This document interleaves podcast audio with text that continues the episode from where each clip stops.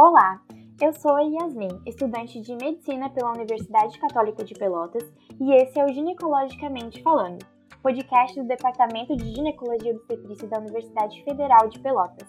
Temos como objetivo abordar temas importantes na área da ginecologia obstetrícia e no dia a dia da saúde feminina, trazendo conteúdo semanal de qualidade de uma forma simples e divertida.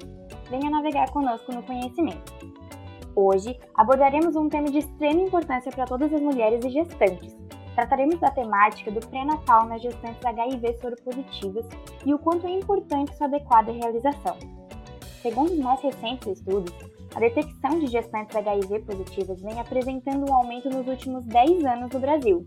Em especial, a região sul apresentou a maior taxa de detecção entre as regiões, sendo 2,1 vezes maior que a taxa nacional. Seria isso um aumento de casos ou uma detecção mais eficaz? Para nos ajudar a compreender sobre esses detalhes e nos transmitir a importância do pré-natal bem conduzido e especializado na gestante com HIV, convidamos a doutora Eunice Chaves, que possui graduação em medicina pela URGS, especialização em ginecologia obstetrícia pelo Hospital de Clínicas de Porto Alegre, trabalhando no Hospital de Clínicas de Porto Alegre desde outubro de 1990 no Serviço de Medicina Ocupacional e Ambulatorial de DST e AIDS. A doutora Eunice tem vasta experiência no acompanhamento dessas pacientes, contribuindo para o sucesso de suas gestações e o nascimento de bebês saudáveis. Doutora Eunice, seja muito bem-vinda ao Ginecologicamente Falando. Obrigada por ter aceito o convite nos dispor de seu tempo para participar deste projeto e conversar um pouquinho com a gente sobre esse tema que é tão relevante. Yasmin, muito obrigada pelo convite, fico muito lisonjeada. E realmente assim acho que é um tema muito importante da gente conversar, como tu já colocaste, né, o número de gestantes uh, soropositivas vivendo com HIV tem, tem aumentado. E isso é muito importante que a gente tenha conhecimento para que a gente possa adotar medidas para que isso não se reflita num número maior de crianças contaminadas. E aí eu acho que esse é o nosso tema, né, que nós vamos abordar neste momento. Ótimo, doutora. Então vamos começar. Primeiramente, explica melhor pra gente sobre o que é o HIV e como a gente pode diagnosticá-lo. Bom, Yasmin, o HIV é um vírus, um retrovírus, né, que penetra no organismo eh, de diferentes formas. O HIV, se a gente, se a gente for observar, ele está presente em praticamente todas as secreções do nosso organismo, mas em algumas secreções ele está presente de forma capaz de ser transmitido. Então, isso é o caso do sangue, das secreções vaginal e esperma e do leite materno. Então, essas são as principais secreções em que ele está em quantidade capaz de ser transmitido. Ele também existe na lágrima, no suor, na urina, nas fezes, mas em quantidade mínima, então que não é capaz de ser transmitido. Então, considerando essas secreções em que ele está presente em maior quantidade, o HIV ele pode ser transmitido através do sangue, através da transfusão, através então da transmissão materno-fetal e através também dos acidentes com material biológico que podem ocorrer principalmente nos hospitais e serviços de saúde. Já presente no esperma e na secreção vaginal, através das relações hetero ou homossexuais nas diferentes práticas, relação vaginal vaginal, oral, anal, tendo diferentes riscos de transmissão dependendo do tipo de, de relação. E através, então, do leite materno, através da amamentação. Então, esses aspectos a gente vai detalhar depois. Como é que a gente faz o diagnóstico do HIV? É através de testes rápidos que podem ser feitos a partir de uma gota de sangue, com resultado, dependendo do, do, teste, variando de 15 a 30 minutos. Então, cada teste tem uma sua especificação e a gente tem que seguir o que recomenda a bula de cada teste, mas é um teste que realmente tem um, um resultado rápido e que, se ele for positivo, ele deve ser confirmado com um outro teste de um outro laboratório para realmente definir a positividade. Se ainda surgir alguma dúvida, a gente pode ainda lançar mão de outros testes confirmatórios. Mas no caso das gestantes, em geral, esses dois testes rápidos, eles já servem para diagnóstico e para que se dê o encaminhamento de outros exames para essa gestante que podem confirmar esse diagnóstico, que seria, no caso, a contagem então, da carga viral, que pode demonstrar a, a positividade, então, confirmar essa positividade. Claro que nós temos algumas pacientes que é um percentual bem baixo na população, mas que são chamadas de controladoras de elite. São pacientes que apresentam, durante grande parte de toda a infecção, a carga indetectável. E aí, apesar dos testes rápidos positivos, quando se faz a carga viral, ela vai estar tá, né, indetectável. Então, nessas pacientes, a gente precisa lançar mão dos outros exames confirmatórios, que seriam o Western Blood ou imunofluorescência ou algum outro teste imunobiológico. Entendido. E assim, doutora, assim, com toda a sua experiência, conta um pouquinho pra gente como é a gestação de quem tem HIV e qual que é o objetivo do pré-natal na gesta soropositiva? Então, assim, as gestantes vivendo com HIV, elas precisam de um cuidado todo especial porque o grande objetivo do pré-natal é fazer com que ela fique com a carga indetectável e com isso o bebê então tem a chance de não nascer portador do HIV. Né? Então, para isso, se faz todo um acompanhamento, se faz a prescrição de medicações antirretrovirais que vão fazer com que essa carga permaneça indetectável durante a gestação. Claro que, que esse pré-natal ele tem uh, alguns, algumas características especiais porque essas gestantes precisam, dependendo das medicações que vão utilizar, além dos exames da rotina normal do, do pré-natal, que eu não preciso citar, mas elas precisam fazer também a função renal e a função hepática para controle das medicações. Algumas medicações podem ser nefrotóxicas, outras hepatotóxicas, então isso é importante que a gente também faça, pelo menos a cada trimestre, um controle de função renal e função hepática. E além da carga viral, que se faz então, e o CD4, né? A carga viral vai nos falar da quantidade de vírus no organismo. E o CD4, a contagem dos linfócitos CD4, vai, vai nos dizer como é que estão as defesas dessa paciente. Então, se faz isso logo no momento em que foi feito o diagnóstico, no início do pré-natal, e quando for iniciado o tratamento antirretroviral, a gente faz em torno de oito semanas após para ver a resposta a esse tratamento. E posteriormente após as 34 semanas para a gente definir a via de parto. Claro que pode acontecer de uma gestante não ter uma boa adesão ao tratamento e aí com isso nós uh, temos que fazer um acompanhamento mais de perto e talvez tenhamos que fazer outras vezes esses exames que eu já citei que na rotina seriam nesses três momentos. Ótimo. Até ia perguntar como que ficaria a necessidade de consultas nesse tipo de pré-natal, né? A frequência ela seria a mesma? É bem semelhante, assim. São consultas mensais do primeiro ao sétimo mês, depois quinzenais do sétimo ao nono e semanais no último mês até o nascimento do bebê. Como já disse, se tiver alguma intercorrência, e a gente não pode esquecer assim que mesmo as gestantes vivendo com HIV, elas podem ter outras, outras intercorrências com um diabetes gestacional, ou uma pré-eclâmpsia, ou tantas outras coisas que podem ocorrer de intercorrências obstétricas durante o pré-natal. Então, nós temos que estar atentos também em todos esses aspectos, né, e fazer todas as coisas que fazem parte da rotina do pré-natal de qualquer gestante. Então, é, desde o do exame físico, que deve, é, o exame físico inicial da gestante HIV, ele tem que ser um exame físico completo, para a gente até já procurar alguns sinais de imunodeficiência. Então, é um exame realmente bem completo, além da rotina de peso e altura, sinais vitais, controle da pressão, principalmente, altura uterina, batimentos, avaliação de colo, todas essas coisas se faz numa gestante que é soro negativa, tem que ser feitos também na paciente que é HIV, além dos cuidados, então, especificamente com o aspecto do HIV. Perfeito, doutora. E sobre a terapia antirretroviral no tratamento do HIV, ela, assim, na sua experiência, ela é realmente efetiva? A gestante faz uso dela, assim, no dia a dia? Tu vê muito isso acontecer? Quando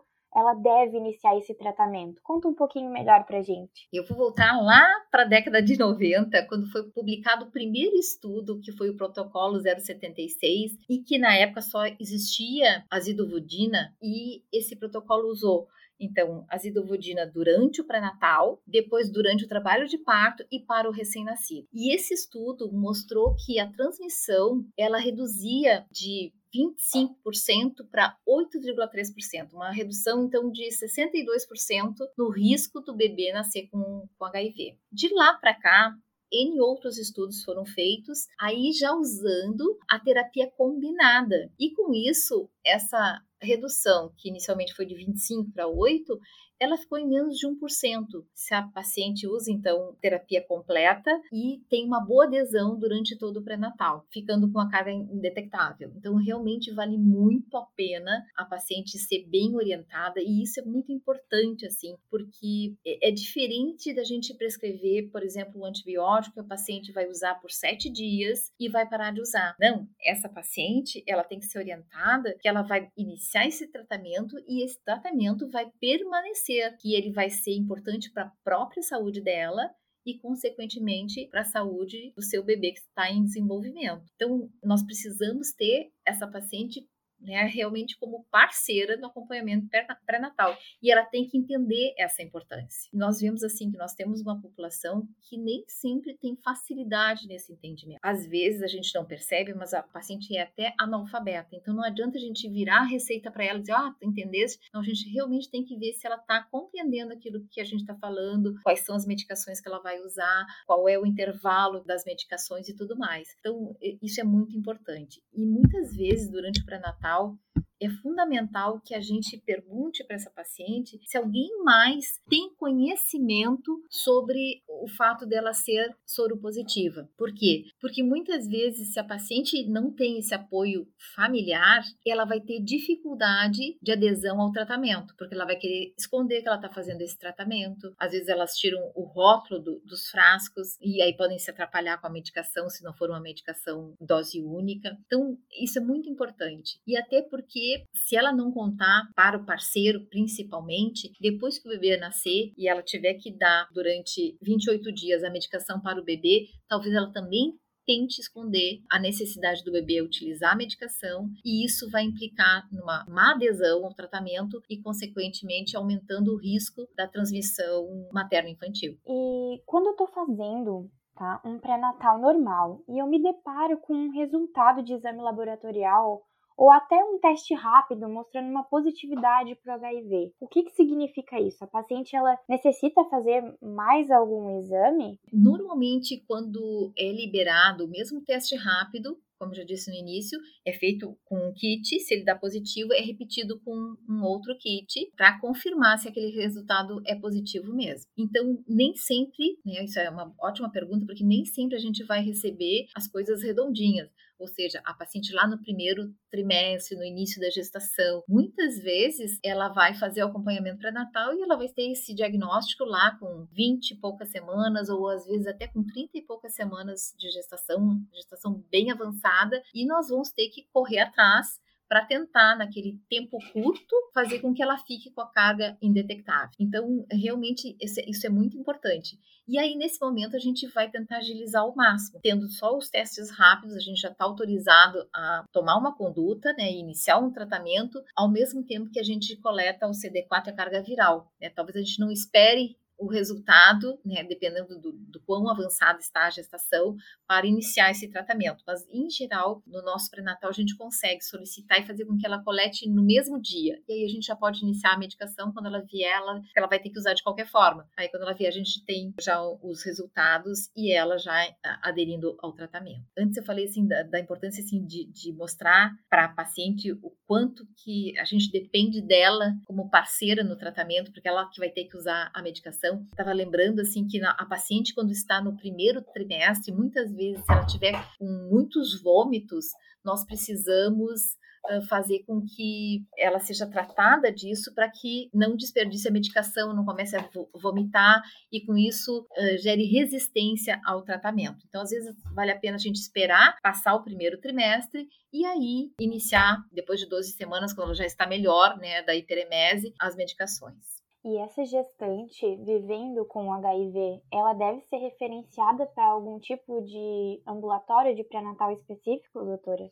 Normalmente, sim. Pacientes devem ser referendadas para uh, quem tem um pouco mais de experiência nesse tratamento, para poder manejar uh, de forma correta as opções que a gente tem de diferentes antirretrovirais, porque a gente tem a orientação do Ministério da Saúde, que preconiza atualmente se iniciar com tenofovir, lamivudina e dolutegravir, que é o mesmo tratamento para os adultos, e que há pouco tempo, agora no início do ano, teve uma portaria que determinou que a gente pode utilizar inclusive no primeiro trimestre, porque inicialmente alguns estudos relacionavam o dolutegravir com algumas malformações, mas esses estudos não foram confirmados. Então está liberado para uso inclusive no primeiro trimestre. Mas nem sempre a paciente vai se adaptar. Então a gente tem tem que ter conhecimento de se não deu com esse esquema, o que, que eu posso utilizar de opções no lugar. Então, é importante que a pessoa tenha um pouco de experiência em como manejar essas medicações. Por isso que é necessário um encaminhamento. Doutora, eu acredito que essa possa ser uma grande dúvida de muitas gestantes. A paciente, ela pode se contaminar durante o pré-natal? É por isso que a gente faz mais de um exame de HIV durante o pré-natal? Sim, ótima pergunta. Realmente, assim, a gente está falando da, da, gestante já vivendo com HIV, mas nós temos que lembrar, assim, ó, que o diagnóstico ele serve para todas as gestantes. E foi a partir daquele estudo inicial que se tornou uh, obrigatório né, o uso uh, da testagem durante o pré-natal. E aí se faz no primeiro trimestre, no terceiro trimestre e no momento que ela chega na maternidade, porque aí quando se fizer esse diagnóstico, a gente ainda tem tempo hábil de fazer alguma coisa para proteger aquele bebê. Claro que se durante o pré-natal acontecer alguma situação em que a paciente se exponha e que tenha um risco aumentado, eu posso fazer a qualquer momento. Né? Não, não é assim, especificamente somente no primeiro trimestre, somente no terceiro. Não, se no segundo trimestre acontecer alguma coisa, até uma situação de abuso, por exemplo, claro que se pode fazer também a testagem fora desse, desses períodos, mas esses são os preconizados na situação de acompanhamento sem nenhuma intercorrência. Doutora, e os hospitais têm feito teste rápido no momento da internação das pacientes, independente de ter exames negativos no pré-natal? Acontecem casos de detecção apenas no momento do nascimento? Existem, existem sim casos que o diagnóstico é feito ali na reta final. A paciente vem com acompanhamento todo pré-natal negativa e vai ser detectado ali na maternidade. E infelizmente, algumas situações que têm contribuído para o aumento de crianças soropositivas é, inclusive, a soroconversão da mãe durante o aleitamento. Então, chegou durante todo o pré-natal negativo, da maternidade negativa, foi permitida a amamentação e ela positiva durante o aleitamento. E aí nós sabemos assim que quando ocorre essa prima infecção durante o aleitamento, o risco de transmissão chega em torno de 29%. É bastante elevado. E por isso tem uma nota técnica aqui no Rio Grande do Sul que determina que os parceiros também devem ser testados quando chega a mãe, acompanhando a mãe na maternidade para já o trabalho de parto. Então, a mãe é testada e o parceiro é testado também. E muitas vezes a gente encontra, então, casais sorodiscordantes. Alguns que não sabiam do seu diagnóstico e outros que sabiam, mas não tinham valorizado, não tinham dado importância, não tinham revelado o seu diagnóstico, alguns em tratamento e outros sem tratamento. E isso aumenta então muito o risco. Nessas situações, então, que a mãe ainda é negativa e o parceiro é positivo, nós temos que conversar com essa mãe, porque ela tem então um risco grande de soro converter e, com isso, contaminar o seu bebê. Então, normalmente, a gente avalia o entendimento dessa mãe e, junto com ela, decide se ela vai amamentar ou não. E se ela amamentar, a gente pode usar o que a gente chama de PrEP, que é a profilaxia pré-exposição, né? Porque ela tá, claro que é recomendado que use preservativo, mas mesmo assim, como ela pode se contaminar, ainda contaminar aí o seu recém-nascido, pode se lançar mão dessa combinação de medicação que é uma profilaxia pré-exposição. Muito bem, muito interessante. E doutora, existe uma via de parto mais indicada? Olha, na realidade, assim, se a gestante fez todo o acompanhamento do pré-natal e estiver com carga indetectável, a indicação da via de parto ela pode ser obstétrica. Ou seja, se der para ter um parto normal, que sempre é preferível, ela pode ter um parto normal. Se a carga for, depois de 34 semanas, acima, superior a mil cópias, aí está indicado cesariana, porque daí o benefício da cesárea determina que ela seja realizada, porque tem uma proteção maior, controle maior, assim, né, à disposição do bebê. Então, quando a carga não é indetectável, aí sim é indicado cesariana. E a amamentação, toda gestante vivendo com HIV após o nascimento não pode amamentar, correto?